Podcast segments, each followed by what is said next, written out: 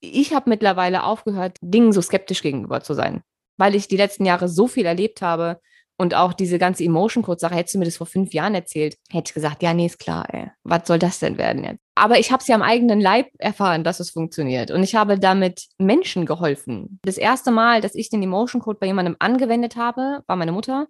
Und als dann die Migräne mit Aura, also die, die hatte ganz schlimme Augenprobleme, die hat nichts mehr gesehen, das war weg innerhalb von zwei Sekunden. Also wenn du es einmal erlebt hast, dann glaubst du halt auch alles. Oder kannst dich zumindest erstmal für alles öffnen muss ja nicht jede Methode funktionieren. Und es gibt mit absoluter Sicherheit auch einen Haufen Quacksalber auf diesem Planeten. Aber es gibt nun mal diese Methoden und ich habe ja selbst erlebt, dass es funktioniert. Man muss sich dafür nicht öffnen, wenn man nicht möchte. Aber ich fände es halt schade, wenn man es nicht wenigstens probiert, weil es ist, es ist schon heftig, was man mit solchen Dingen so machen kann. Und ich glaube, wenn man sich dafür, wenn man sich dafür öffnen kann und die richtigen Menschen findet, dann können da kleine Wunder passieren.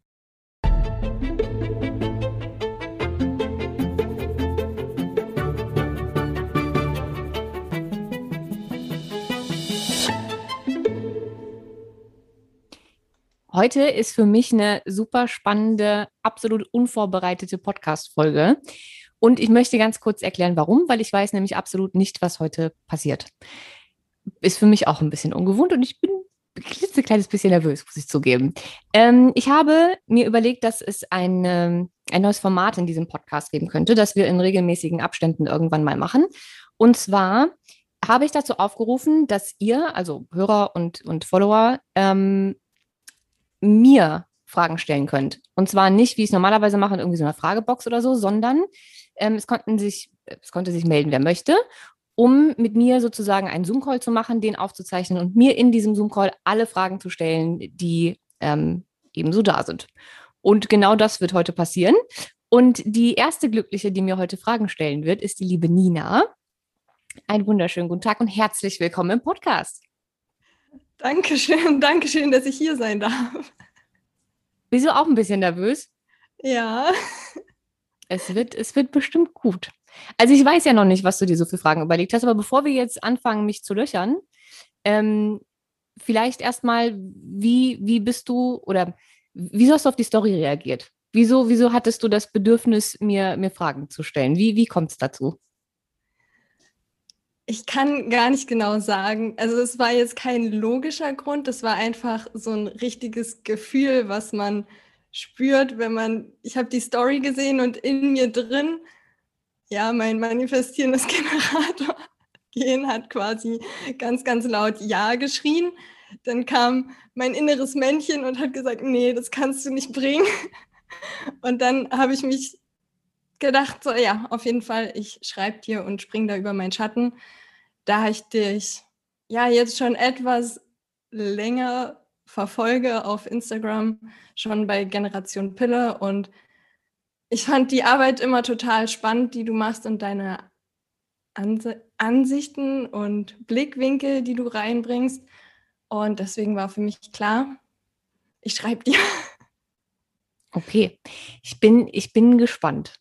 Hast du dir denn ähm, ein bisschen was, ich, ich weiß ja gar nicht, worum es geht. Ich weiß noch nicht mal, ob es persönliche Fragen werden oder ob es gesundheitliche Fragen. Oh Gott, ich bin so gespannt. Okay, ich würde sagen, wir fangen einfach erstmal.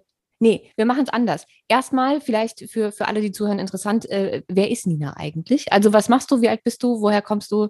Ähm, und dann würde ich sagen, legen wir los. Genau, ich bin Nina, ich komme aus Berlin und bin noch 31. In zweieinhalb Wochen 32. Es fühlt sich komisch an. Und ich bin Endometriose-Mentorin, ursprünglich Produktmanager für eine Softwarefirma gewesen. Habe ich ja auch durch meine eigene Krankheitsgeschichte quasi da gewechselt und ja, jetzt seit einem Jahr selbstständig damit. Wie cool. Herzlichen Glückwunsch erstmal dazu ganz, ganz toller Job. Gibt ja genug Frauen, die daran leiden und da Unterstützung gebrauchen können. Finde ich ganz toll. Genau. Juti, dann schieß los, löcher mich. Ähm, genau, und zwar habe ich die Folge von Robert Betz mit dir gehört. Und wo ich gestern darüber nachgedacht habe, was ich dich fragen wollen würde, kam mir da eine Situation in den Kopf, an die ich mich noch ziemlich genau erinnern kann und die ich total spannend fand und wo ich unbedingt in dem Moment dir eine Frage stellen wollte. Und zwar habt ihr euch darüber unterhalten, dass ja Emotionen, die wir nicht verarbeiten, die in unserem Körper gespeichert werden und dass Robert Betz auch meinte, dass ja wir Frauen, wenn wir quasi in diesem ja, Machermodus sind, sehr, sehr in dieser männlichen Energie, dass sich entweder, ja, dass wir Hormonprobleme bekommen oder auch, ja, Krankheiten an unseren weiblichen Organen. Und jetzt meine Frage dazu an dich. Du meintest in dem Moment, ja, kenne ich. Ähm, du hast ja, du hattest sehr hohe Testosteronwerte. Und wie war jetzt der Weg von der Isabel, die bei Generation Pille ihr Interview mit Sina gegeben hat, die erzählt hat, ja, es ist super wichtig, auf den Darm zu achten, auf Leberreinigung, bis zu dem Punkt, dass du für dich gesehen hast, dass es da auch einen Bezug zu deiner Weiblichkeit gibt. Oh, wow.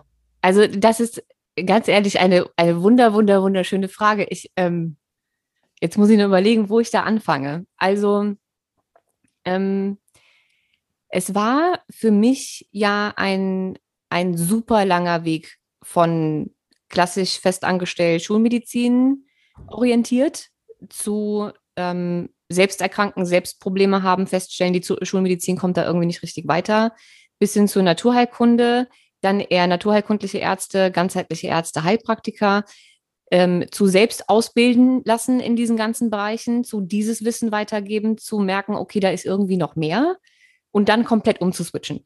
Das, das ist über so viele Jahre passiert.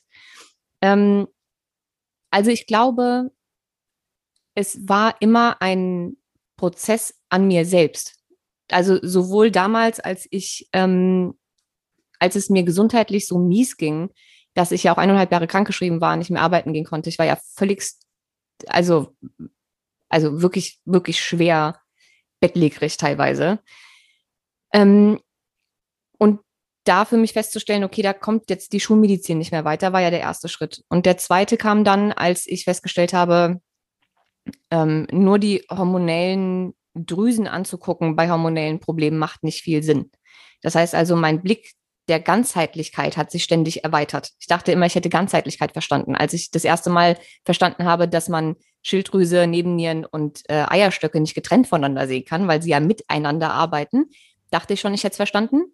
Und dann kam der nächste Schritt, okay, warte mal kurz, äh, wenn der Körper keine Energie hat, dann kann er das aber ja auch nicht bilden. Heißt also, dann ging es zu, wie nehme ich Vitalstoffe auf? Ach so, okay, über den Darm, dann müsste der vielleicht auch funktionieren ähm, welches Organ produziert das Urhormon, aus dem alle anderen produziert werden. Okay, das ist die Leber. Dann müsste die vielleicht auch richtig funktionieren, damit das alles hinhaut. Ähm, und so kam diese sehr körperlich orientierte, ähm, zwar körperlich ganzheitlich, aber immer noch nur körperliche ähm, Orientierung irgendwann. Und ich habe mich ja sehr, sehr viel ausbilden lassen in diesen ganzen Bereichen. Angefangen bei äh, Ernährungsberatung, Gesundheitsberatung. Äh, ich habe die Heilpraktika-Ausbildung gemacht und ähm, nicht geprüft, immer noch nicht. Habe ich auch nicht vor. Ähm, und dann die äh, Weiterbildung in Gynäkologie, in Frauenheilkunde, Endokrinologie, orthomolekulare Medizin, Darm, Leber etc. Alles, was ich da gelernt habe, war ja immer nur auf den Körper bezogen. Und egal in welche Richtung du dich hast ausbilden lassen, es war am Ende immer so, als wäre es der heilige Gral. Also Menschen können nur gesund werden, wenn sie genug Progesteron haben. Da schmieren wir einfach was drauf. Oder Menschen können nur gesund werden, wenn der Darm funktioniert. Der Darm ist der Schlüssel von allem. Also in jeder Ausbildung war so der heilige Grad. Und immer habe ich gedacht, ah, uh, das ist es. Das hat noch gefehlt. Und ähm, als ich durch war mit diesem ganzen körperlichen Kram und ich auch meine ganzen ähm, Erkrankungen sozusagen in den Griff gekriegt habe, also mein PCOS war weg, meine Nebennierenschwäche war weg, meine Schilddrüsenunterfunktion war weg, es war alles wieder in Ordnung. Aber ich war immer noch nicht so fit wie vor der ganzen Sache und ich war sehr stressanfällig. Das heißt, ich hatte sehr viele Rückschläge immer wieder. Und sehr schnell sind meine Nebennieren immer wieder abgeschmiert, früher oder später. Und immer in so Phasen, in denen es mir dann nicht gut ging, habe ich gedacht, boah, also ich mache ja jetzt schon alles, ne? Ich, ich weiß alles, was es zu wissen gibt. Meine, ich habe die besten Kontakte zu allen Ärzten, zu allen Heilpraktikern. Ich habe mir so viel Wissen angeeignet. Ich ernähre mich gesund, meine Vitalstoffwerte sind alle in Ordnung, mein Darm ist vorbildlich, mein Zyklus funktioniert 1a. Ich habe alle Hormone, die ich brauche. Was ist denn jetzt das Problem? Und wieso gerät das immer wieder aus der Balance? Und das war der Punkt, an dem ich gedacht habe, okay, ähm, die Nebennieren oder unser Stresshaushalt ist so die Hauptursache für Krankheit. Das weiß jeder. Auch die Schulmedizin. Die Frage ist nur, was ist für den Körper Stress? Also was schwächt ihn und was bringt ihn aus der Balance? Und das war der Anfang von einer Reise, die jetzt, weiß ich nicht, drei Jahre oder so dauert oder vielleicht auch ein bisschen länger, zu was gibt's alles noch? Und da kommst du dann halt irgendwann nicht mehr dran vorbei, zu sagen, wenn die Stressreaktion des Körpers dafür verantwortlich ist, wie meine Heilung funktioniert, wie resilient ich bin, wie gesund ich sein kann, müsste ich mich mal fragen, was alles stressen kann. Und für mich waren das vorher nur körperliche Sachen, bis ich festgestellt habe, ach, warte mal, wenn Gefühle und Gedanken und Emotionen reine Biochemie sind, wie kann ich das denn dann voneinander trennen? Und das zu verstehen, also logisch nachvollziehen zu können, weil ich bin ein sehr, sehr analytischer Mensch. Ich muss immer alles richtig verstehen. Es muss Sinn für mich ergeben. Und davor, als ich das noch nicht auf dem Schirm hatte, waren für mich Gefühle und Gedanken einfach nur Luft. Die sind halt in meinem Kopf, die machen nichts mit meinem Körper. Und dann, und so kam ich dann ja zur, zur Psychoneuroimmunologie und Psychoneuroendokrinologie und auch zur Psychosomatik, habe ich verstanden, dass man das nicht trennen kann, dass auch Gedanken Biochemie sind, dass das Nervensystem ja eigentlich alles kontrolliert. Also angefangen bei, bei unserer Atmung, unserem Hunger, äh, Herzschlag, äh, jede einzelne Muskelkontraktion, jede einzelne Bewegung und die Hormone sind gesteuert von unserem Gehirn. Und auch Gefühle und, und Emotionen entstehen da. Und je nachdem, wo ich, also es, es hat einfach eine neue Welt eröffnet an Möglichkeiten, die mein System aus der Balance bringen können, die ich vorher noch nicht auf dem Schirm hatte.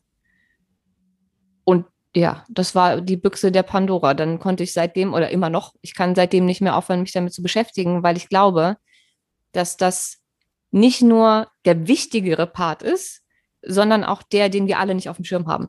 Weil hatte ich ja die ganzen Jahre auch nicht. Und der, der vor sich hin stresst jeden Tag und Heilung verhindert. Da kannst du alles andere richtig machen, aber wenn du in dir nicht aufgeräumt hast, wird schwierig. Wie war das für dich wirklich so als Frau anzuerkennen, dass wir, dass man nicht so weiblich ist? Ich weiß gar nicht genau, wie man das formulieren kann, aber es ist ja schwer, irgendwie so das zu akzeptieren, dass man da vielleicht Probleme mit seiner Weiblichkeit haben könnte. Wie bist du da für dich rangegangen oder? Ich glaube, hätte man mir das so gesagt, hätte ich es nicht akzeptieren können, dass ich Probleme mit meiner Weiblichkeit habe, weil ich äh, fand mich immer sehr weiblich. Ich habe das nicht so, ich habe das nicht so wahrgenommen. Und ich würde es ehrlich gesagt auch jetzt nicht mehr richtig so wahrnehmen. Ich glaube nicht, dass ich ein wirkliches Problem mit meiner Weiblichkeit habe oder dass ich meine Weiblichkeit in irgendeiner Art und Weise abgelehnt habe, sondern dass ich mich aber trotzdem mit Männern verglichen habe oder dachte, ich muss gewisse Dinge mit sehr viel Druck erzwingen. Und als ich verstanden habe, dass es verschiedene Attribute einfach gibt, Dinge, die eben eher weiblich sind, und ich meine das nicht geschlechterspezifisch, und Dinge, die man eher als männliche Energie sehen kann. Und der Körper, also ich meine, jede Frau hat männliche Hormone, jeder Mann hat auch weibliche Hormone und die sind alle für was gut. Und je nachdem, wie ich handle, werden verschiedene Hormone ausgeschüttet, weil der Körper sie braucht, um gewisse Dinge vollziehen zu können. Und es ist nun mal so, dass es Biochemie und Neurobiologie, dass wenn man ähm, sehr fokussiert ist, wenn man gerade sehr viel Antrieb braucht und sehr nach vorne will und sehr karriereorientiert ist und Deadlines hat und so weiter und so fort, wird nicht nur Cortisol oder Adrenalin ausgeschüttet, sondern eben auch Pro, äh, Progesteron, Quatsch, äh, Testosteron. Weil das das Antriebshormon ist. Wenn wir Frauen kein Testosteron haben, dann würden wir den ganzen Tag im Bett liegen und Däumchen drehen. Das heißt, dieses Hormon ist unheimlich wichtig. Aber wenn ich meinen Körper dazu bringe, aufgrund meiner Handlungen, das mehr zu produzieren, damit ich handlungsfähiger werde, und noch mehr nach vorne kann und mich noch mehr um meine, meine Karriere kümmern und noch mehr Überstunden machen und andere Leute irgendwie ausstechen und Karriere, Karriere, Karriere und das alles mit sehr viel Druck und, und ich Einfluss haben will und Macht haben will und keine Ahnung was und das auf Dauer, dann gebe ich ja jeden Tag das Kommando, dass er mir dieses Hormon zur Verfügung stellen muss. Weil er braucht es ja, um das umsetzen zu können, was ich gerade möchte. Das ist ja mein Kommando. Und sagt ja auch keiner, dass man das nicht darf. Das ist ja immer das, was man, was, was ganz viele Frauen, gerade viele, die ähm, sich für sehr emanzipiert halten und, und ähm, sagen wir mal, sehr feministisch denken, was da sehr oft triggert. Weil es hat nichts damit zu tun, dass ich sage, das sollen nur Männer machen und das sollen nur Frauen machen, sondern verschiedene Handlungen erfordern verschiedene Hormone in unserem Körper und wenn ich das erreichen will, dann brauche ich mehr von diesem einen Hormon. Und wenn das in der, in dem Moment männlich ist, dieses Hormon, und das wird mehr produziert, weil ich es gerade brauche, dann ist das eben eine gerade sehr männliche Eigenschaft. So. Und da brauche ich mich halt nicht zu wundern. Ich kann meinem Körper ja dafür danken, dass er mir das zur Verfügung stellt, weil ohne das könnte ich es ja gar nicht. Die Frage ist nur, wo ist der Ausgleich und wann lehne ich mich wieder zurück? Und den hatte ich halt nicht. Und das habe ich halt irgendwann verstanden. Das hat gar nichts mit Weiblichkeit vom Geschlecht her zu tun, sondern dass ich einfach sehr auf Stabilität, auf, auf nach vorne gehen fokussiert war und eher wenig auf ähm, Ruhen, auf Feinfühligkeit, auf, auf Geborgenheit, auf Kreativität, auf Genuss. So, das, das sind weibliche, Attrib also weibliche Attribute hormonell gesehen, die Glückshormone ausschütten und uns runterbringen und so. Da war ich halt nicht ich war halt sehr im Macher-Dasein und das benötigt nun mal Testosteron. So einfach ist es. Total spannend. So genau habe ich das noch gar nicht betrachtet gehabt. Und da kommt jetzt die nächste Frage für mich, wenn, also wenn ich dich so auf Instagram verfolge, dann kommst du mir so persönlich so rüber, so wirklich wie die Macherin, das, diese Projekte, machst du alles, die ganzen Weiterbildungen. Wie schaffst du da für dich, jetzt wo du das erkannt hast, den Ausgleich? Also erstmal ähm, wirkt das, glaube ich, auf Instagram immer noch ein bisschen mehr, als es ist. So, also es ist schon viel und ich muss auch ganz ehrlich gestehen, dass ich da immer noch ein Thema mit habe, dass ich manchmal mir einfach zu viel ähm, zumute und alles gleichzeitig machen will und dann ähm, funktioniert es halt nicht. Oder ich komme halt wieder in diesen, in diesen Stressmodus und machen, machen, machen, machen. Und äh, wenn ich dann an dem nach so zwei Wochen ein Hormonbild machen würde, könntest du definitiv auch das Testosteron wiedersehen, mit 100%iger Sicherheit. Ähm, was sich aber geändert hat, ist, dass ich nichts mehr forciere, was ich nicht machen will. Also nur aufgrund von Status oder Geld oder sonst irgendwas mache ich nicht mehr. Ähm, was früher noch so war. Früher, als ich noch festangestellt war und im Marketing- und Eventbereich gearbeitet habe, ging es mehr um Karriere, um eine höhere Position, um mehr Gehalt, um Status einfach. Das habe ich halt jetzt einfach nicht mehr. Das heißt also, meine Intention ist eine andere. Ähm, ich liebe, was ich tue, was auch nochmal hilft. Ähm, und ich versuche mir den Ausgleich zu holen durch, durch Ruhe. Also erstmal kann ich mir jetzt eingestehen, dass ich nicht alles immer machen muss, sofort. Und ähm, alles so umgesetzt werden muss und in dem Tempo, in dem ich das ursprünglich mal geplant hatte. Wenn ich äh, along the way irgendwann merke, boah, das ist jetzt doch ein bisschen viel, hätte ich früher trotzdem durchgezogen, egal wie. Würde ich jetzt auch nicht mehr machen. So. Ähm, und ich habe halt Mittel und Wege gefunden, ob das jetzt durch Meditieren ist oder mal irgendwie eine Runde Yoga oder muss noch nicht mal sowas in die Gesundheitsrichtung sein. Manchmal setze ich mich auch einfach hin und gucke vier Stunden am Stück Friends und lache mich tot. das tut mir dann halt auch gut.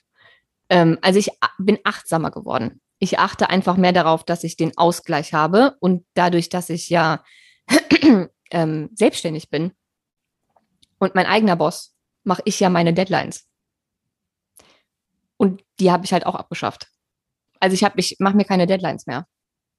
Mache ich nicht. Ich bin fertig, wenn ich fertig bin. Und wenn ich später fertig bin, bin ich halt später fertig. Und den Druck daraus zu nehmen, ich glaube, das nimmt diese, diese, diesen Antrieb so ein bisschen. Diese, die, solange der Druck nicht da ist, brauchst du auch nicht so viel Testosteron, um jetzt sofort zu machen und zu leisten, sondern du kannst das in Ruhe machen und achtsam machen. Und ich glaube, das hilft am meisten. Wobei, wie gesagt, ich habe damit auch immer noch, immer noch ab und zu ein Thema. Da bin ich auch immer noch nicht äh, geheilt von. Ja, wenn du jetzt zurückschaust am Anfang vom Business, glaubst du, dass es da sinnvoller ist, wenn man gerade anfängt, sich selbstständig zu machen, dass man sich doch da noch mehr Deadlines setzt? Oder dass du früher noch mehr Deadlines hattest und dass es sich jetzt eher entspannt hat? Oder? Mm, ich glaube, dass das sehr typabhängig ist, wie das mit den Deadlines funktioniert. Es gibt Menschen, die brauchen auch einfach immer Deadlines, weil sie sonst einfach nicht aus dem Quark kommen. Und weil denen das vielleicht auch keinen Druck macht und weil sie gerne einfach abhaken und was beendet haben und das in den Glückshormone ausschüttet. Ähm, ich glaube, das ist super typabhängig. Und ich für mich habe gelernt, das habe ich früher überhaupt nicht ich habe es nicht wahrgenommen. Eigentlich war das schon immer so, dass ich nicht gut funktioniere unter, also ich funktioniere selbstverständlich unter Druck, aber mit mir macht Druck körperlich und mental einfach was. Ich funktioniere, wenn es sein muss, aber das endet dann meistens einfach nicht gut für mich. Und meine Kreativität leidet auch darunter. Und ich habe das jahrelang nicht gemerkt, bis ich mein erstes Human Design Reading hatte und mir das da gesagt wurde. Und ich dann dachte, ach so, ja, das erklärt irgendwie einiges. Weil, rückblickend betrachtet, alles, was für mich keine Deadline hatte und was ich einfach kreieren konnte, so wie ich Lust hatte, wurde enorm erfolgreich. Alles, was ich mit Deadline abgeben musste, war okay und war abgegeben und hat funktioniert, aber nicht so gut wie der Rest. Weil es einfach für mich eine ganz andere Energie ist mit Deadline zu arbeiten oder ohne. Und als mir das im Human Design Reading gesagt wurde, habe ich, das war für mich eine Erkenntnis, ich glaube, ich wäre da nie drauf gekommen. Weil man ja schon immer lernt, dass man mit To-Do-Listen und Deadlines arbeitet. Und ich war ein super strukturierter Mensch. Ich habe ich hab ein ganzes ähm, Planungsbuch für mich gehabt, wo ich selbst ähm, den Kalender eingezeichnet habe, höchstpersönlich, in so ein Bullet Journal in A4, weil mir alle Kalender, die es so gab, nicht gefallen haben, äh, wo jeder Tag komplett durchstrukturiert war und alle Monatsziele, Jahresziele, Wochenziele, äh, also komplett Struktur. Und ich habe jeden Tag alles abgehakt und wenn ich es nicht abhaken konnte, auf den nächsten Tag verschoben und priorisiert und keine Ahnung was. Also das komplette Gegenteil von dem gelebt, was laut meinem Design eigentlich für mich gesund ist oder was für mich besser und leichter funktioniert. Und dann habe ich es halt einfach ausprobiert, wie es anders funktioniert und festgestellt, da geht es mir viel besser mit. Und auch das Gleiche kam in meinem Gesichtsreading, also in diesem Face-Reading, das ich dann habe machen lassen, ähm, auch raus.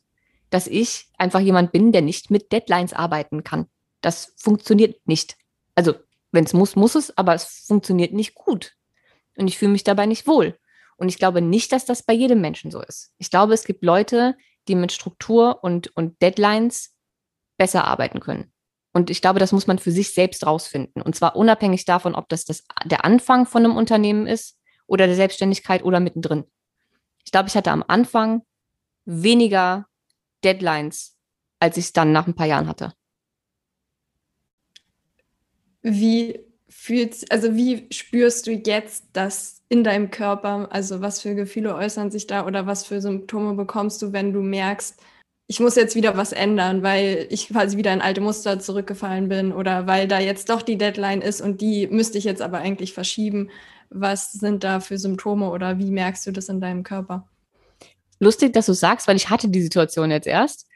Ähm, Also bei mir geht das immer sehr, sehr stark aufs, also entweder aufs Nervensystem, also auf, auf neurologische Dinge. Das heißt, ich kriege dann irgendwie wieder ähm, so Sachen wie leichte Doppelbilder oder ähm, so ein bisschen, ich würde jetzt nicht sagen, so richtig Schwindel ist es nicht, aber so ein bisschen wackelig so. Ähm, oder was auch vorkommen kann, ist, dass ich das an, an, ähm, an Übelkeit merke. Also keine starke Übelkeit, aber so ein leichtes Unwohlsein. So, kennst du, wenn, du, wenn dir noch nicht so richtig schlecht ist, aber auch nicht so richtig gut und du weißt nicht so richtig, wird mir jetzt schlecht, wird mir, was ist denn los? So. Ähm, und wenn ich das alles noch nicht gemerkt habe und einfach schön weitermache, dann kriege ich irgendwann ähm, Erschöpfung. Dann bin ich einfach müde, ausgelaugt, Stimmungsschwankungen, merke, irgendwas, irgendwas ist da, irgendwas stimmt gerade nicht und ich kann es nicht richtig greifen. Dann irgendwann rattert's und dann denke ich, ach, hm, doof gelaufen, schon wieder gemacht. Ja. Ja, ich habe noch mal eine Sache in Bezug auf auch auf das Gespräch, glaube ich, mit Robert Betz, wo es auch so ein bisschen darum ging, um das traditionelle Frauenbild und ich glaube, wo es auch um das Feministische ging und du meintest, oder du hast Robert Betz zugestimmt, dass du eher das traditionelle Frauenbild in irgendeiner Weise unterstützt. Heißt es jetzt richtig? Ich wollte dich einfach fragen, was da genau deine Definition ist und wie du das für dich definierst, in, in welchem Bezug jetzt zum Beispiel. Mm, also ich glaube, ich, ich weiß gar nicht, ob es für mich so ein richtig traditionelles Frauenbild gibt, weil sich das ja über die ganzen Jahrhunderte äh, auch immer wieder verändert hat. Ähm, aber was ich meinte, ist, dass ich glaube, dass diese, oh, ich sehe schon die Kommentare, ich sehe schon, ich sehe schon die Podcast-Bewertungen eintodeln jetzt. Ähm, was ich glaube, ist, dass wir der ganzen Frauenbewegung und, und, und Emanzipation einiges zu verdanken haben. Ja, also ich, ne, ich will nicht wieder zurück in eine Zeit, in der Frauen, die nicht verheiratet sind, nichts wert sind, in der Frauen nicht studieren durften, nicht arbeiten durften, kein eigenes Konto hatten, ähm, wo sexueller Missbrauch in, in, der, in der Ehe noch nicht strafbar war, ähm, wo es noch keine Abtreibung gab und, und auch keine richtige Verhütung und Frauen einfach nur Mütter und Hausfrauen waren und beigebracht bekommen haben, wie sie, dass die Lebensaufgabe eigentlich nur ist, zu heiraten, Kinder zu bekommen und dann Hausfrau und Mutter zu sein und dem Mann das Leben so einfach wie möglich zu machen. Das meine ich nicht mit traditionelles Frauenbild. Ich bin sehr dankbar, dass das heute alles nicht mehr so ist und jede Frau für sich frei entscheiden kann, was sie mit dem Leben machen möchte. Aber wir sind meiner Meinung nach in dieser Gesellschaft irgendwann an einen Punkt gekommen, wo Frauen das klassische Frauenbild, also Mutter sein, heiraten, den Mann bekochen wollen, ähm, keine Ahnung, Wäsche waschen, fürsorglich sein, zu Hause bleiben mit, mit Kind, ähm, bedrohlich fanden weil wir so weg wollen von dem, was früher mal war, dass wir das jetzt für uns nicht, nicht mehr haben wollen. Wir wollen nicht mehr abhängig sein von einem Mann, wenn wir nicht arbeiten gehen und so weiter. Was auch okay ist. Was aber dazu geführt hat, dass wir einfach sehr männlich werden. Also im Sinne von, wir können alles alleine, wir brauchen keinen Mann, wir können die gleichen Jobs machen wie ein Mann, ähm, wir können genauso lange arbeiten, genauso schwer heben, wir können alles alleine und dass das eben schon fast die gesellschaftliche Norm ist, sich dahin zu arbeiten. Und ich war da ja selbst, also ich habe mich ja selbst verglichen mit männlichen Kollegen und habe mich totgelacht, wenn die wegen dem Schnupfen zu Hause geblieben sind. Und äh, also ich war ja selbst so und dachte, ich kann das alles. Kann ich auch, aber es kommt halt immer mit einem Preis. Und ich glaube, dass es da ein Umdenken geben muss. Und zwar nicht zurück zu, ich bleibe zu Hause und mache nicht so viel wie ein Mann, sondern wie finde ich den Ausgleich und was ist für mich gesund? Weil Frauen sind eben nicht nur einfach kleinere, schmälere Männer. Wir haben ein anderes System. Unsere Nebennieren sind überhaupt nicht so stabil wie die von Männern. dass unsere Gehirne funktionieren anders, unser Nervensystem funktioniert anders. Wir sind nicht einfach nur kleine Männer. Wir haben eine ganz andere Biologie und wir funktionieren anders und damit das weit und wir haben andere Stärken als Männer. Und ähm, klar können wir genauso Kisten heben und eine Wand streichen und von mir aus können auch Frauen Kfz-Mechaniker werden, wenn sie da Bock drauf haben. Das können sie sehr, sehr, sehr gerne machen. Aber das Ding ist halt, dass das, wenn du nur in diesem Antriebsmechanismus bleibst und in Schaffen, Schaffen, Schaffen und auch körperlich viel schaffen, wirst du eben nun mal mehr Testosteron bilden. Da, kommt, da kommst du nicht drum rum. Und der Punkt ist, als Frau ist das halt nicht gesund, wenn du davon zu viel hast irgendwann. Und ich möchte damit nicht sagen, dass Frauen diese Berufe nicht machen sollen, sondern nur, dass sie dabei auf sich achten sollen und einen Ausgleich dafür finden. Und für mich geht, geht ähm, zumindest ein Teil dieser ganzen feministischen Bewegung gefährlich, und ich sage jetzt nochmal, ein Teil, nicht alle. Es gibt auch ein, andere Frauen, die das anders sehen, aber ein Teil geht sehr in diese Schaffer-Männlichkeits-Machen, Machen, Machen-Richtung. Ähm, und das halte ich einfach für sehr ungesund. Für, für mich bedeutet Feminismus und, und Emanzipation einfach nur, dass wir Frauen heute in der Lage sind zu wählen, was wir mit unserem Leben anstellen wollen und dass uns da keiner reinreden kann. Also, dass wir machen können, was wir wollen. Ich kann, wenn ich möchte, fünf Kinder bekommen, heiraten und zu Hause bleiben. Ich kann aber auch Ärztin werden oder Richterin oder Bundeskanzlerin. Ich kann ja machen, was ich will. Das ist für mich diese Freiheit, die wir, die wir heute haben und die ganz großartig ist. Wir müssen nur aufpassen, wie wir damit umgehen. Und ich glaube, dass der Teil in der Entwicklung fehlt. Also es ging von Frauen dürfen nichts und sind einfach nur Hausfrau und nichts wert zu wir werden jetzt Bundeskanzlerin ähm, oder Bundeswehrsoldatin oder was auch immer, aber uns hat keiner beigebracht, wie wir dabei trotzdem Frau bleiben. Und ich glaube, das ist das Problem. Und dass Frauen meiner Meinung nach sehr schlechte Feministinnen sind, wenn sie sich gegenseitig für die Wahl ihres eigenen Lebensstils verurteilen.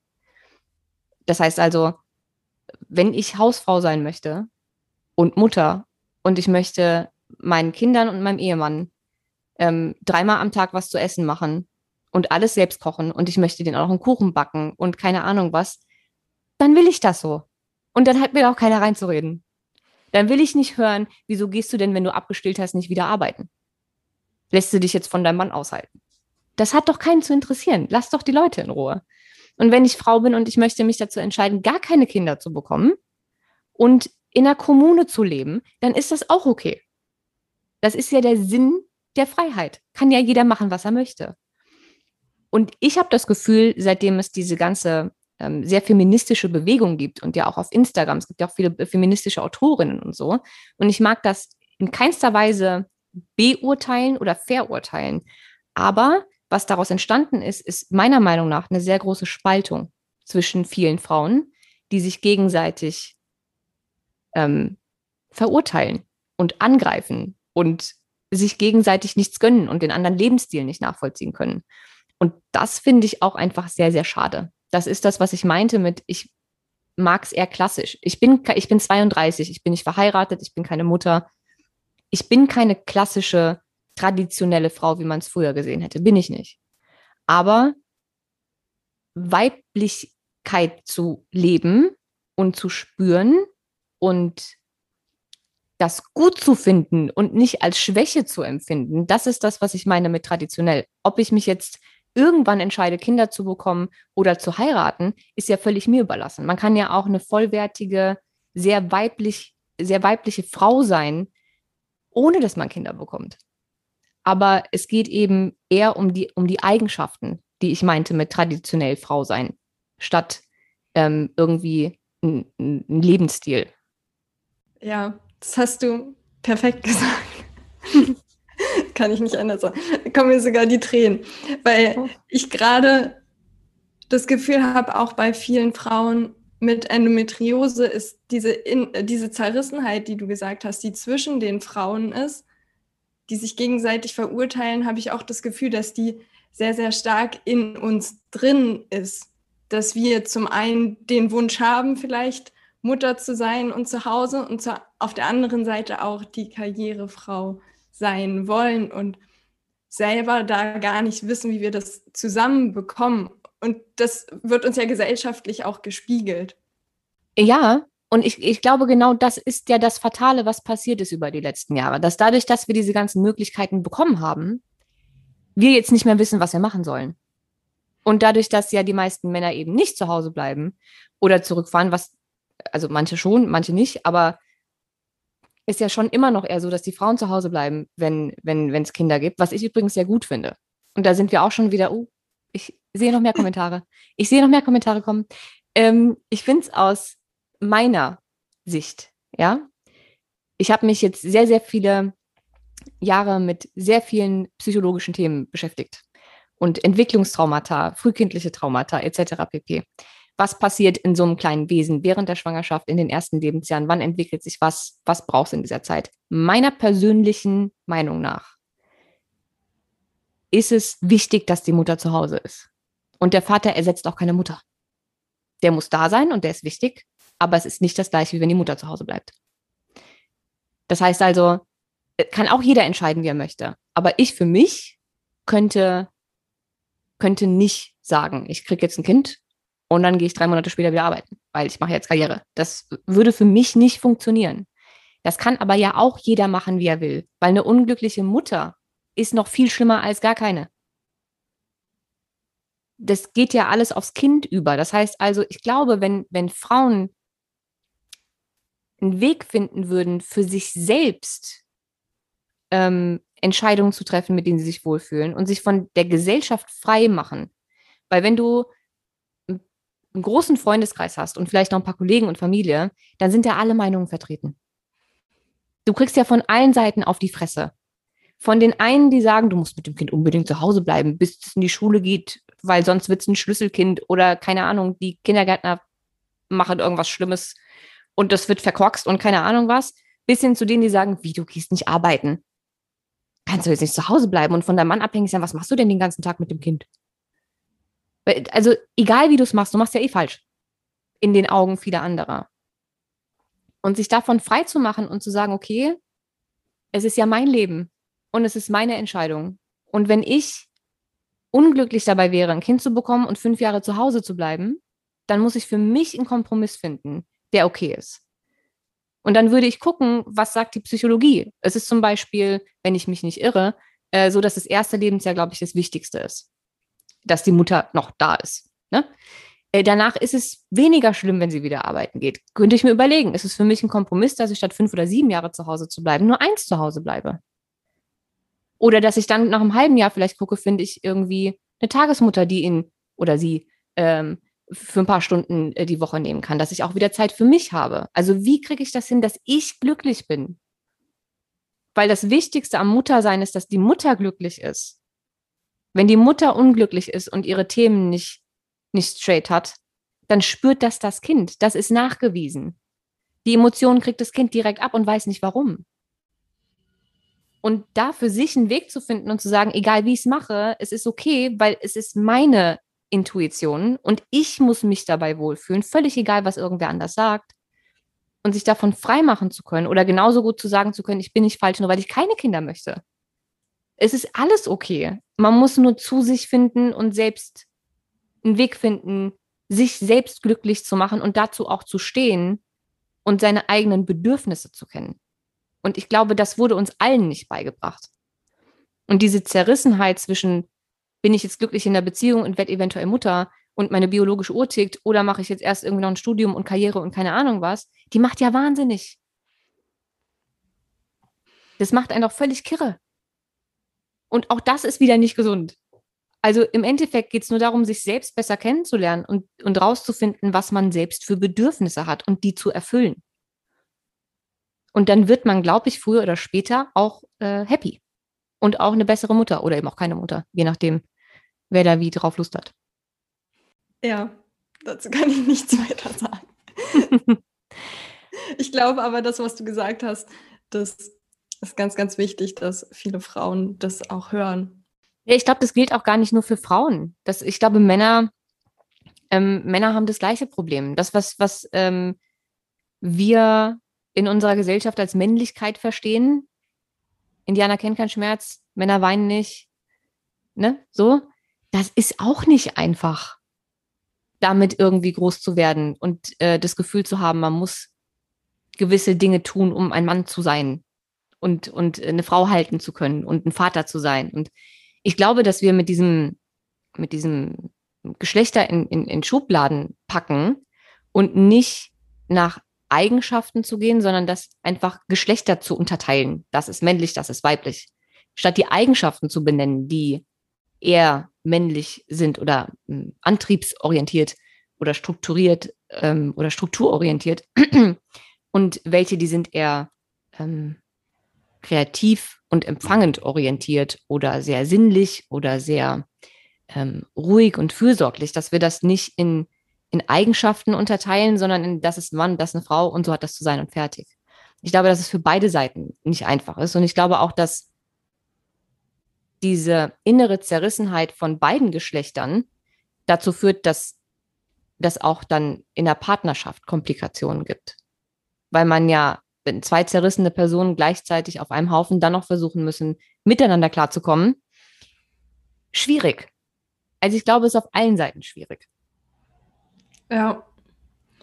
Ich habe mal noch eine andere Frage. Auf deinem Weg hast du ja schon super viel ausprobiert, was, äh, ja, bist du Heilpraktikern gegangen. Hast du da eine verrückte Erfahrung gemacht, wo du gedacht hast, oder die du auch noch mit niemandem geteilt hast oder mit wenigen geteilt hast, weil du denkst, wenn du das teilst, halten dich alle für verrückt? ähm, nee. Also es gibt Dinge, die ich noch nicht geteilt habe, aber nicht, weil ich denke, dass mich alle für verrückt halten, sondern weil ähm, ich einfach nicht 24-7 alles teile. Ähm, aber eine, eine Sache war, war sehr crazy. Ich war bei, ähm, bei Annette, also Annette Gies, die hatte ich ja auch im Podcast. Und weil ich sie nach dem Podcast, also in dem Podcast-Interview, beziehungsweise ich habe sie ja eingeladen, weil ich ihre Methode so spannend fand. Mm, und nach dem Podcast-Interview war ich dann natürlich noch gefesselter und habe gedacht, okay, das musst du jetzt, da musst du jetzt irgendwie hin und einen Termin machen, das will ich jetzt irgendwie selbst erleben. Und ich habe ja früher, das ist äh, eigentlich super lustig, früher, als ich mich für Heilpraktiker öffnen konnte vor vielen, vielen Jahren, habe ich aber immer noch gesagt, als ich die Heilpraktiker gesucht habe, die zu mir passen, habe ich gesagt, okay, das sieht jetzt ganz gut aus mit der Webseite. Wenn ich da jetzt irgendwo lese, dass die pendeln oder so, bin ich aber raus. Da hört der Spaß auf. Ne? Bei Pendeln hört es auf. Und jetzt bei Annette, ich will nicht sagen, dass sie pendelt, also sie arbeitet ja mit, einer, mit einem Tensor, also mit so einer Einhandroute, was am Ende des Tages nichts anderes ist als Pendeln. Und sie macht das aber ja auf den Punkt. Also die pendelt oder testet ja mit dem Tensor Blutwerte auf dem Punkt, die du dann ja auch nach, also es ist Wahnsinn. Ähm, allein das ist für mich schon mal, für mein Ich vor sieben Jahren, ist dieser, dass ich überhaupt dahin gegangen bin bei dieser Methode sowieso schon mal total crazy. Ähm, aber da ich ja mittlerweile weiß, wie das alles funktioniert und so weiter, ist das okay. Ähm, und der Termin, ich, ich war auf den Tensor vorbereitet und darauf, dass sie alles Mögliche mit dem Tensor testet und so. Worauf ich nicht vorbereitet war, ist, dass sie danach eine Seelenintegration macht. Heißt also, in der Theorie aus, nennen wir es mal, energiemedizinischer Sicht, ähm, spalten sich Anteile unserer Seele ab, wenn wir irgendwelche mh, hm, Dinge erleben, die unser System überfordern oder auch die Seele überfordern. In der Traumatherapie würde man sagen, es sind abgespaltene Anteile. Also man weiß, dass das existiert. Das passiert tatsächlich also die einen sagen, es ist die Seele, die anderen sagen, es sind irgendwelche unterbewussten Anteile. Ähm, kam ja auch raus in dem Interview mit, ähm, wie heißt der gute Mann? Warte, ich muss kurz auf das Buch schielen. Äh, Ruppert, Professor Ruppert. Ähm, der hatte das ja auch nochmal erklärt, ne, mit den Anteilen, die sich abspalten von so einer Persönlichkeit als Bewältigungsmechanismus von der Psyche. Unser Gehirn kann das. Einfach zu sagen, okay, nee, habe ich nicht erlebt, geh weg weiß ich nicht. Und er hat das so süß gesagt und hat gesagt, da sind dann überall Anteile, die so um uns rum sind, die halt nicht mehr so richtig integriert sind. Da ist dann einer fünf und einer ist drei und einer ist vielleicht zwei Monate alt, der nächste ist 30, keine Ahnung. Und es sind dann so ganz viele kleine Easys, die so um einen rum sind, sozusagen, sind aber alle halt nicht mehr integriert. Also das nochmal aus psychologischer Sicht. Ähm, und aus energetischer Sicht passiert das eben mit Seelenanteilen. So. Und ähm, das war was, wo ich wirklich gedacht habe, okay, also Hilfe.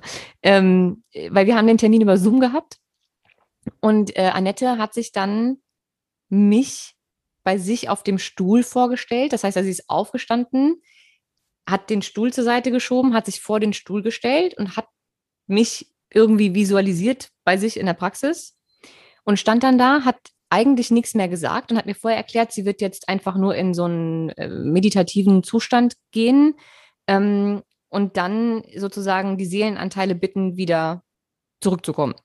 Ähm, und dabei wird sie sehr wahrscheinlich einige Bilder sehen und so weiter und so fort und äh, macht das dann halt. Und sie sagt dann halt immer einen Satz, wenn sie denkt, dass sie gerade einen Seelenanteil gefunden hat. So. Und es, es ist schon, es sieht schon erstmal komisch aus. Es ist befremdlich, wenn du sowas noch nie gemacht hast. Wenn da auf einmal jemand steht und dann äh, ist sie so komisch von vorne, was heißt komisch, aber sie ist so von vorne nach hinten ein bisschen gewackelt und hatte die Hände so ausgestreckt und ich dachte noch so, oh Gott. Ähm, okay. Und dann habe ich aber gemerkt, jedes Mal bevor sie diesen Satz gesagt hat, ich weiß gar nicht mehr, wie der genau ging, irgendwie, ich bitte alle Seelenanteile, ich weiß es nicht mehr, keine Ahnung. Es war so ein Satz, den sie mal gesagt hat. Und immer kurz bevor sie den gesagt hat, und ich wusste ja nicht, wann sie den sagt oder wie oft sie den sagt, habe ich in meinem Körper irgendwas gespürt. Also entweder hat auf einmal irgendwas in meinem Herz gestochen oder ähm, mir war kurz schlecht oder mein Auge, ich habe auf dem einen Auge nichts mehr gesehen oder irgendwas hat gekribbelt oder also, oder ich hatte auf einmal so äh, zwei, drei Stellen, die wurden ganz rot und heiß, wo ich noch gedacht, was ist das denn jetzt? Also, und jedes Mal, kurz nach so einer Empfindung, hat sie diesen Seelenanteil wieder zurückgeholt, der wohl dahin gehört hat, wo ich irgendwas gemerkt habe oder irgendwas damit zu tun hatte, und dann war das Symptom weg. Und ich saß da völlig ungläubig da und habe gedacht, um Himmels Willen, was ist das denn jetzt? Und dann hat sie die halt alle zurückgeholt und danach bin ich erstmal eingeschlafen, direkt. Ich war fertig mit der Welt. Ich habe, glaube ich, fast 24 Stunden geschlafen. Und danach war ich aber so fit wie schon lange nicht mehr. Also ich hatte, ich hatte, äh, ich glaube, sechs Wochen lang so viel Energie und alles, was ich jemals an Symptomen hatte, war weg. Und es war, also es war Wahnsinn. Das war, glaube ich, das abgespacedeste, was mir jemals passiert ist. Da hatte ich nicht mit gerechnet. Ja, mega cool. Dankeschön fürs Teilen. Weil ich finde immer so, wenn man, es ist zum einen schwer, sich für andere Sachen zu öffnen, beziehungsweise meistens geht man irgendwo rein, wenn man denkt, so, okay, damit komme ich noch klar und dann passiert irgendwas. Und dann denkt man sich so, ist mir das jetzt wirklich passiert oder nicht? Und ich finde, aus deiner Perspektive das auch und nochmal von dir zu hören, ist, glaube ich, auch nochmal ein schöner Punkt, weil du halt nicht nur einfach irgendein Energieheiler bist, sondern das aus allen Aspekten beleuchten kannst auch. Ja, es macht halt Sinn. Ich, ich, es, man muss es ja noch nicht mal Energieheilung nennen, theoretisch gesehen. Wenn sie sich aber irgendwie mit mir und meinem Unterbewusstsein und den ganzen, nennen wir es, abgespaltenen Anteilen, es muss ja noch nicht mal Seele sein, wenn man, wenn man mit dem Wort ein Problem hat. Aber man kennt das ja auch aus der Psychologie. Und äh, wenn du die wieder integrierst, machst du ja auch nichts anderes, als sie einzuladen, wieder zurückzukommen. So funktioniert eben nun mal das Gehirn und auch die Psychologie ob du das jetzt in der Hypnose machst, ob du das jetzt äh, in, in der Trance machst, ob du das mit äh, machen lässt von jemandem wie Annette, ist ja am Ende, am Ende des Tages egal. So, und es funktioniert. Und ich habe mittlerweile aufgehört, Dinge, hm, Dingen so skeptisch gegenüber zu sein, weil ich die letzten Jahre so viel erlebt habe und auch diese ganze Emotion Code Sache, hättest du mir das vor fünf Jahren erzählt, hätte ich gesagt, ja, nee, ist klar, ey was soll das denn werden jetzt? Aber ich habe es ja am eigenen Leib erfahren, dass es funktioniert. Und ich habe damit Menschen geholfen. Also das erste Mal, dass ich den Emotion Code bei jemandem angewendet habe, war meine Mutter. Und als dann die, die Migräne mit Aura, also die, die, die hatte ganz schlimme ähm, Augenprobleme, die hat nichts mehr gesehen. Das war weg innerhalb von zwei Sekunden das, also wenn du es einmal erlebt hast, dann glaubst du halt auch alles. Oder kannst dich zumindest erstmal für alles öffnen. Muss ja nicht jede Methode funktionieren. Und es gibt mit absoluter Sicherheit auch einen Haufen Quacksalber auf diesem Planeten, die keine Ahnung was versprechen und es funktioniert nicht. Aber es gibt nun mal diese Methoden und ich habe ja selbst erlebt, dass es funktioniert. Man muss sich dafür nicht öffnen, wenn man nicht möchte.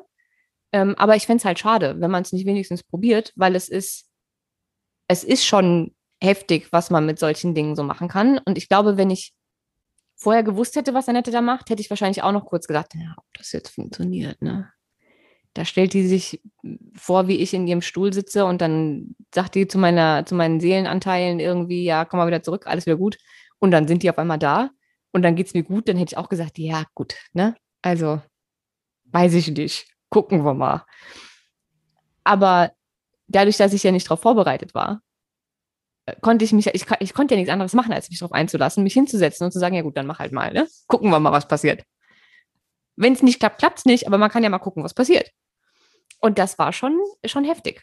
Und ich glaube, wenn man sich dafür, wenn man sich dafür öffnen kann und die richtigen Menschen findet, wie gesagt, es gibt auch einen Haufen Leute, die einen Haufen Mist anbieten, ähm, dann können da kleine Wunder passieren. Das ist super interessant, was, was alles passieren kann, wenn man sich öffnen kann. Dem kann ich nur zustimmen. Hm. 100 Prozent meine Erfahrung. ähm, ja, ich glaube, ich habe noch, noch eine kurze Frage. Was denkst du allgemein über das Fasten, zum Beispiel bei chronischen Krankheiten? Hast du damit Erfahrung oder jetzt, wenn man das nicht auf das Hormonsystem bezieht? Wie willst du das denn nicht aufs Hormonsystem beziehen? Ähm, wenn das Hormonsystem quasi kaputt ist und du sagst, du fastest jetzt, um zum Beispiel deinen Darm zu heilen und schaust, was mit dem Hormonsystem danach passiert. Okay.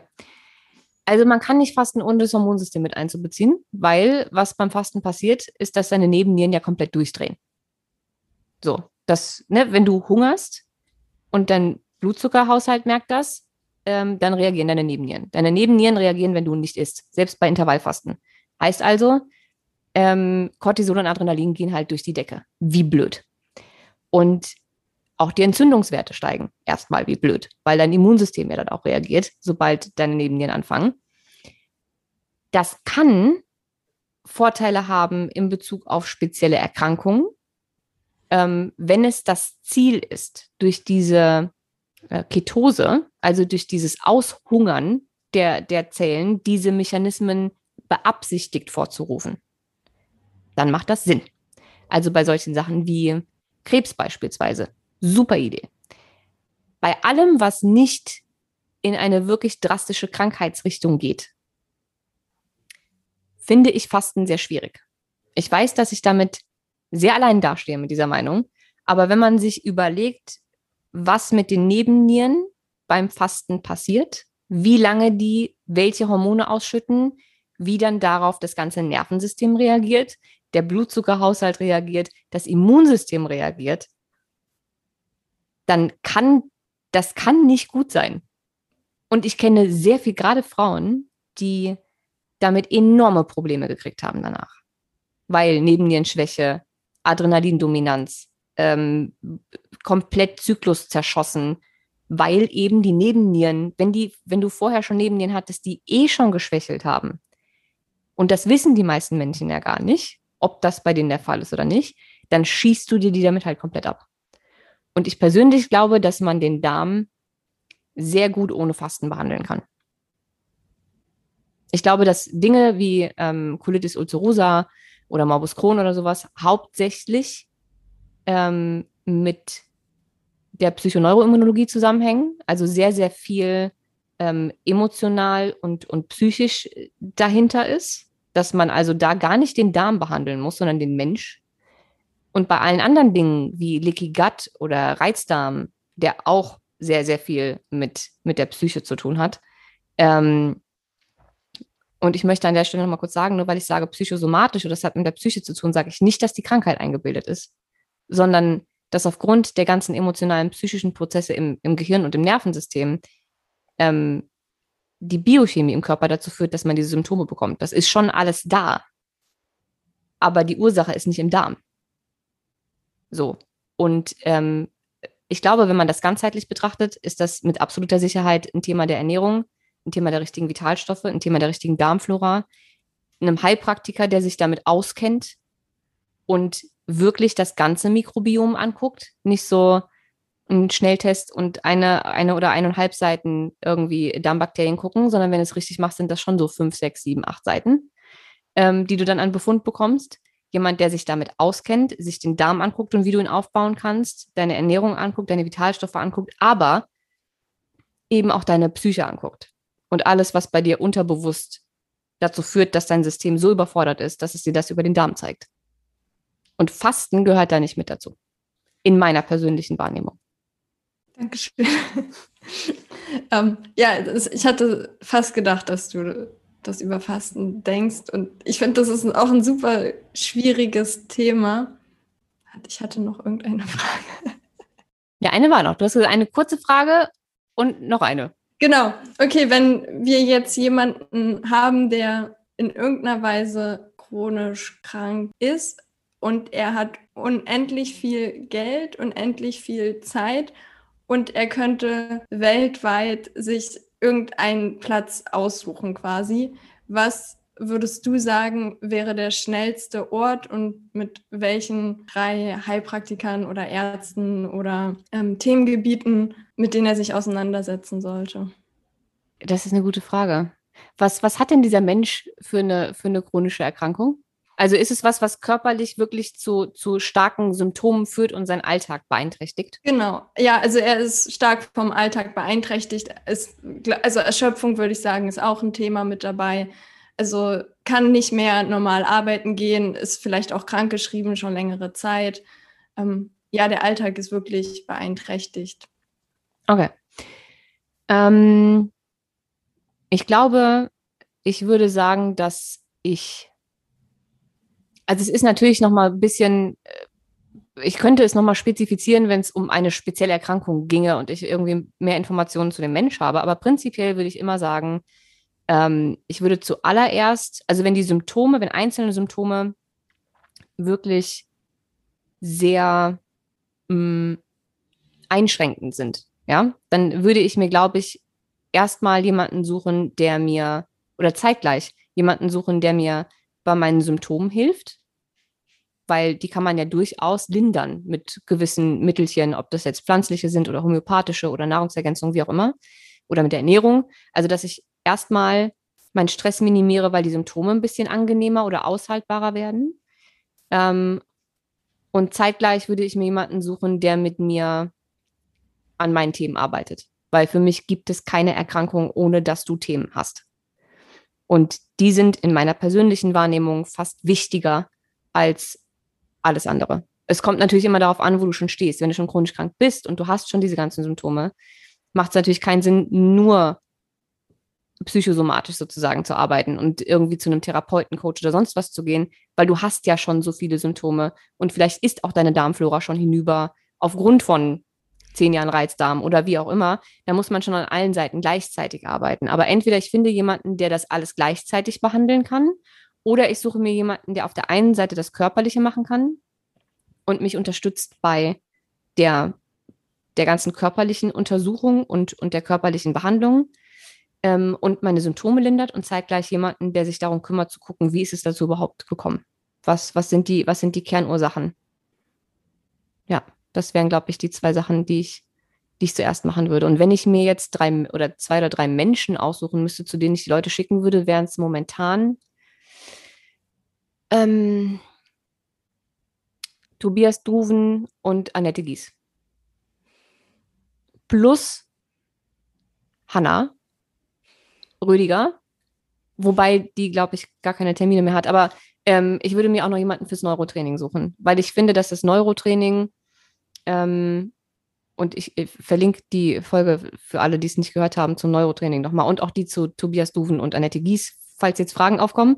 Ähm, aber das, das Neurotraining kann einfach auch schon Symptome lindern. Weil klar, auch das arbeitet ursachenbasiert. Wir haben ja vorhin schon festgestellt, dass das Nervensystem unheimlich wichtig ist.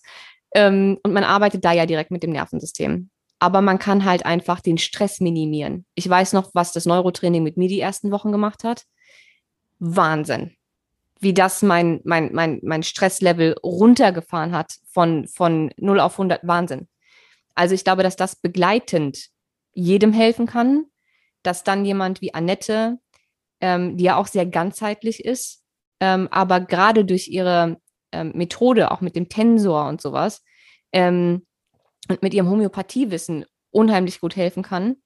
Und ähm, Tobias Duven ist halt nicht nur ein richtig guter Heilpraktiker, was die Diagnostik betrifft, ähm, sondern eben auch noch ein, ein unheimlich guter Coach, der auch, also beide, sowohl Annette als auch Tobi, ähm, arbeiten so ganzheitlich, dass sie noch nicht mal nach Diagnose arbeiten.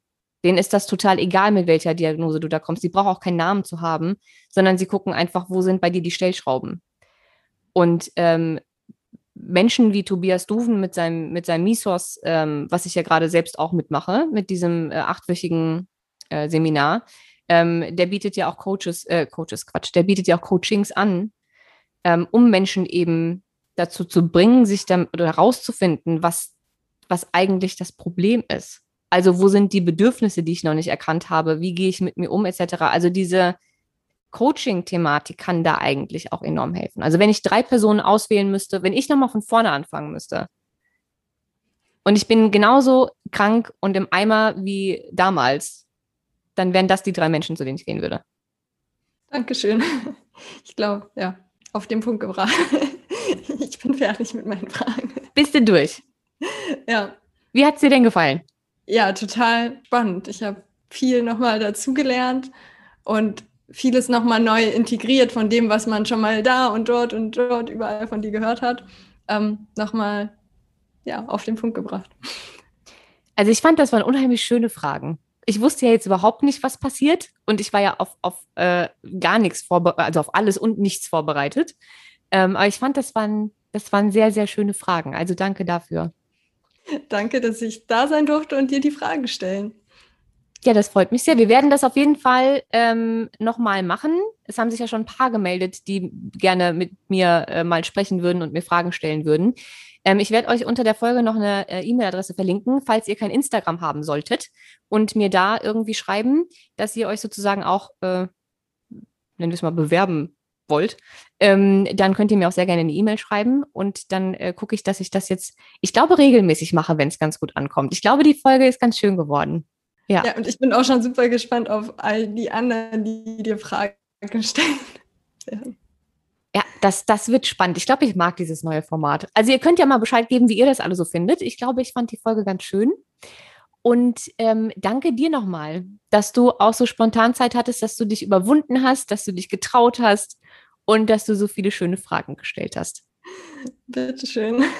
Dann wünsche ich dir noch einen ganz fantastischen Tag und äh, euch allen anderen, die gerade zuhören, auch. Und wir hören uns dann äh, bei der nächsten Folge wieder. Bis dann und haltet die Ohren steif. Bis dann.